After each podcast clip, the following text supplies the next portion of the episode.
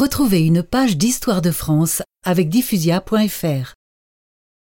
De même que les descendants de Clovis, les héritiers de Charlemagne ne furent pas dignes de leur ancêtre, et ils perdirent l'empire que celui-ci leur avait laissé. Le fils de Charles le Grand s'appelait Louis, et on le surnomma le débonnaire, ce qui était une manière de dire le faible ou le sot. Il ne sut se faire obéir de personne. Ce fut encore pire après sa mort, car ses trois fils se battirent entre eux. Et après la bataille, ils décidèrent de se partager l'empire de Charlemagne, ce qui fut accompli au traité de Verdun. Tâchez de vous rappeler le nom de ce traité, car c'est de là que datent beaucoup de choses qui sont arrivées par la suite. Des trois frères, Charles le Chauve eut la France, Louis le Germanique eut l'Allemagne.